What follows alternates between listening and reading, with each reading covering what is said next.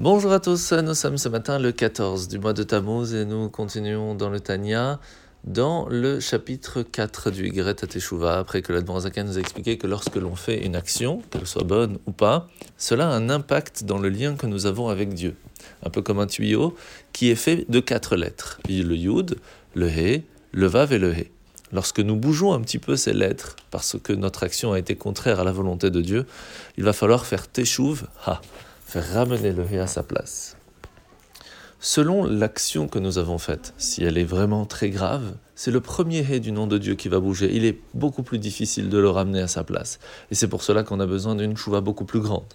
Lorsque c'est une faute un petit plus petite, cela fait quand même un blocage du lien entre nous et Dieu. Les bénédictions passent beaucoup plus difficilement, mais il est plus facile de le ramener à sa place. Et c'est pour cela que la Teshuvah est quelque chose qui est important de comprendre comment vraiment cela fonctionne. Et pour ça, on doit comprendre quel est le lien véritable entre nous et Dieu. La première base, c'est que dans la création de l'univers, de façon générale, cela a été créé par la parole. À la différence de l'âme qui a été insufflée par Dieu à Adam et Ève, ça a été donné par le souffle. Lorsqu'on souffle dans un ballon, on se fatigue beaucoup plus que lorsqu'on parle, parce que cela donne l'intérieur de la personne. Et donc on est beaucoup plus fatigué, beaucoup plus rapidement.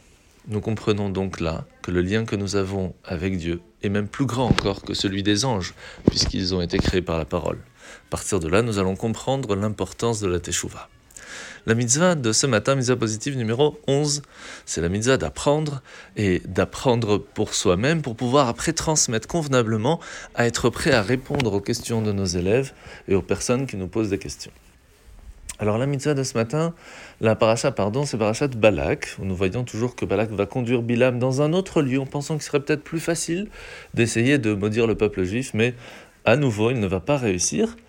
Et c'est là qu'il va dire une phrase, Lo ibit aven Yaakov, Hashem elokav imo.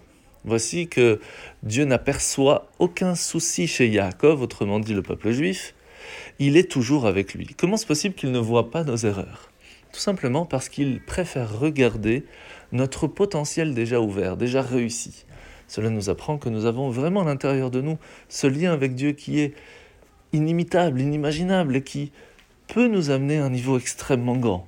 À nous de vouloir le voir comme Dieu le voit en nous, comme un père qui voit le potentiel de son fils et qui l'aime, quoi qu'il se passe. À nous de voir cela en nous-mêmes et nous réussirons à aller très loin. Bonne journée à tous et à demain.